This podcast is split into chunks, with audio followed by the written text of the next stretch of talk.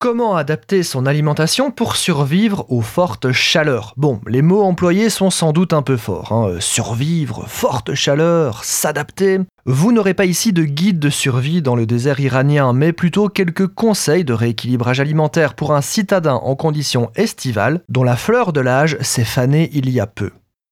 Hydratation, forcément, on le dit, on le répète, il faut s'hydrater à toutes les époques de l'année, mais l'été demande une attention particulière.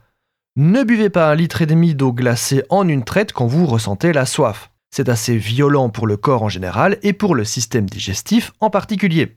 Ça rebute souvent les occidentaux, mais boire du thé est la solution la plus hydratante. Dans tous les cas, il vaut mieux étaler votre absorption d'eau tout le long de la journée plutôt que de sortir une bouteille de Dr Cola Pomelo du frigo et la vider comme un chameau. En plus, les boissons sucrées font un peu le travail inverse car le pic d'insuline qu'elles créent stimule la sensation de soif. L'alcool est à proscrire aussi car il déshydrate les cellules du corps.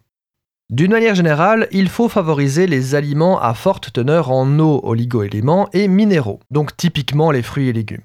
Le corps va de toute façon naturellement préférer les aliments frais et froids, et à ce niveau-là, c'est chouette car la palette est quasiment infinie.